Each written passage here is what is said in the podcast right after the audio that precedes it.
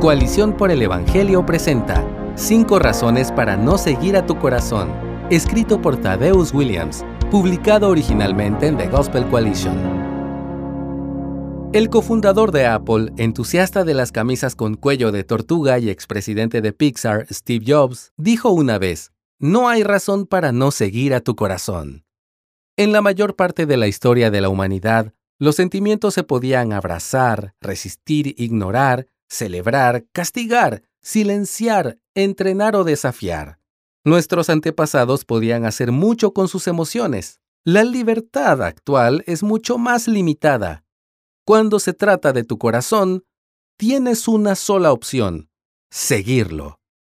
Bajo la ortodoxia de moda del individualismo expresivo, la vida ya no se trata de llevar nuestro yo interior al ritmo y tono de la belleza, la bondad y la verdad.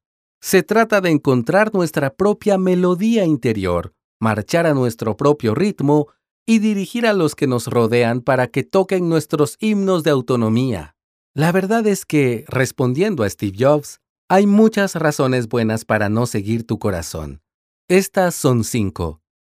Número 1. Nuestros corazones son demasiado torpes.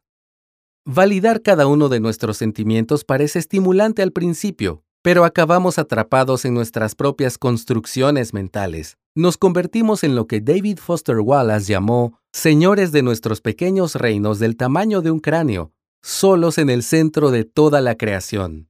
Mirar dentro de nuestros corazones no nos da libertad ilimitada, sino un caso grave de claustrofobia. No me malentiendas, no me cabe duda de que tu corazón es fascinante, pero comparado con seguir el corazón de Dios, el Dios que Agustín describió como un océano infinito e ilimitado del ser, nuestro corazón tiene toda la emoción de una pecera mohosa.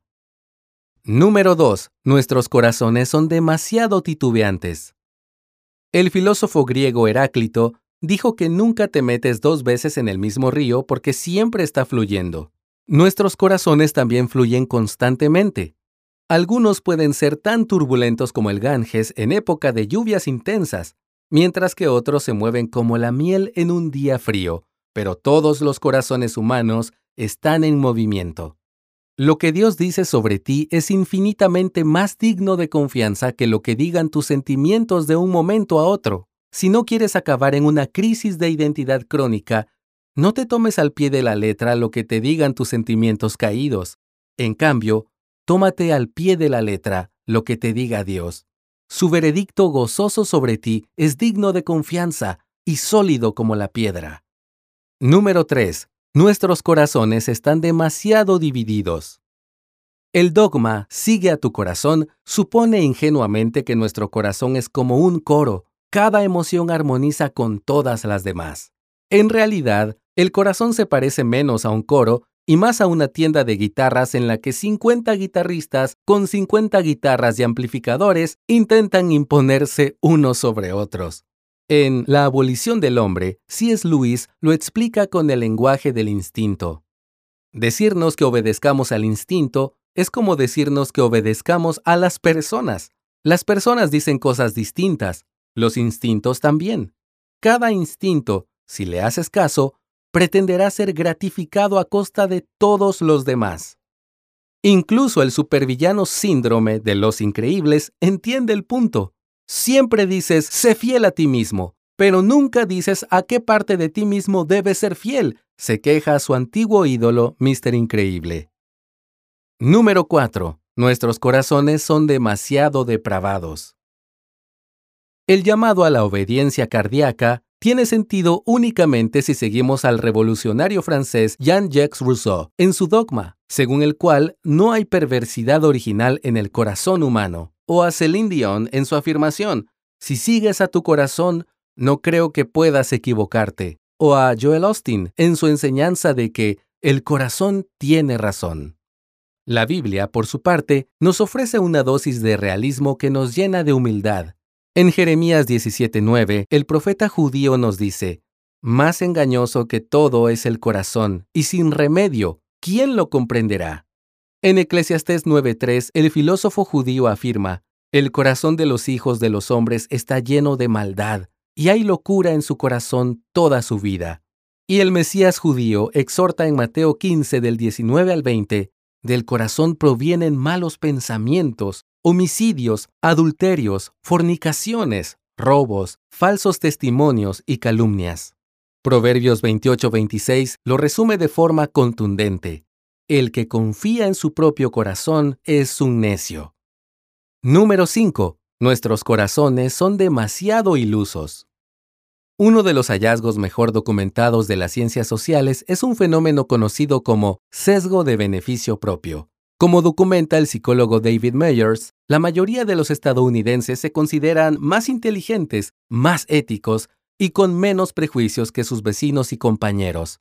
La impresionante cifra del 94% de los profesores universitarios se cree superior a la media de sus colegas. En una encuesta del Consejo de Educación Superior se pidió a 829 mil estudiantes de último año de secundaria que calificaran su capacidad para llevarse bien con los demás. Efectivamente, el 100% se clasificó por encima de la media. Es la ciencia poniéndose al día con las escrituras que en Proverbios 21.2 advierte que todo camino del hombre es recto ante sus ojos. Este sesgo de beneficio propio explica por qué el llamado a seguir nuestros corazones no nos parece tan absurdo como en realidad es, pero las evidencias se acumulan en nuestra contra. En 1961, en un sótano de la Universidad de Yale, Stanley Milgram descubrió que la mayoría de las personas comunes y corrientes estarían dispuestas a electrocutar el cuerpo de un desconocido con un voltaje potencialmente letal, Afortunadamente, las víctimas de las descargas eran actores y no estaban realmente siendo freídas vivas. Una década más tarde, llegó el controvertido experimento de la prisión de Stanford. Philip Zimbardo seleccionó a dos docenas de jóvenes psicológicamente aptos para un estudio de dos semanas en un entorno carcelario simulado. En 24 horas, los guardias rociaron a los presos con extintores, los desnudaron, les quitaron los colchones y arrojaron a los revoltosos al confinamiento solitario. Los días siguientes fueron tan brutales que las autoridades tuvieron que detener el experimento. Si aún dudas de la capacidad de inhumanidad de la humanidad, asiste a una venta de Viernes Negro a medianoche después de Acción de Gracias. Los corazones humanos pueden pasar de la gratitud a la codicia en milisegundos. ¿Aún no estás convencido? Ve un episodio de Dance Moms o asiste a una búsqueda de huevos de Pascua patrocinada por la iglesia o haz una introspección honesta de 15 segundos. Amigos, convirtámonos en herejes contra el culto actual a la adoración del yo y al individualismo expresivo. No sigas a un corazón torpe, titubeante, dividido, depravado e iluso. Sigue el corazón de Dios. Gracias por escucharnos. Si deseas más recursos como este, visita coaliciónporelevangelio.org.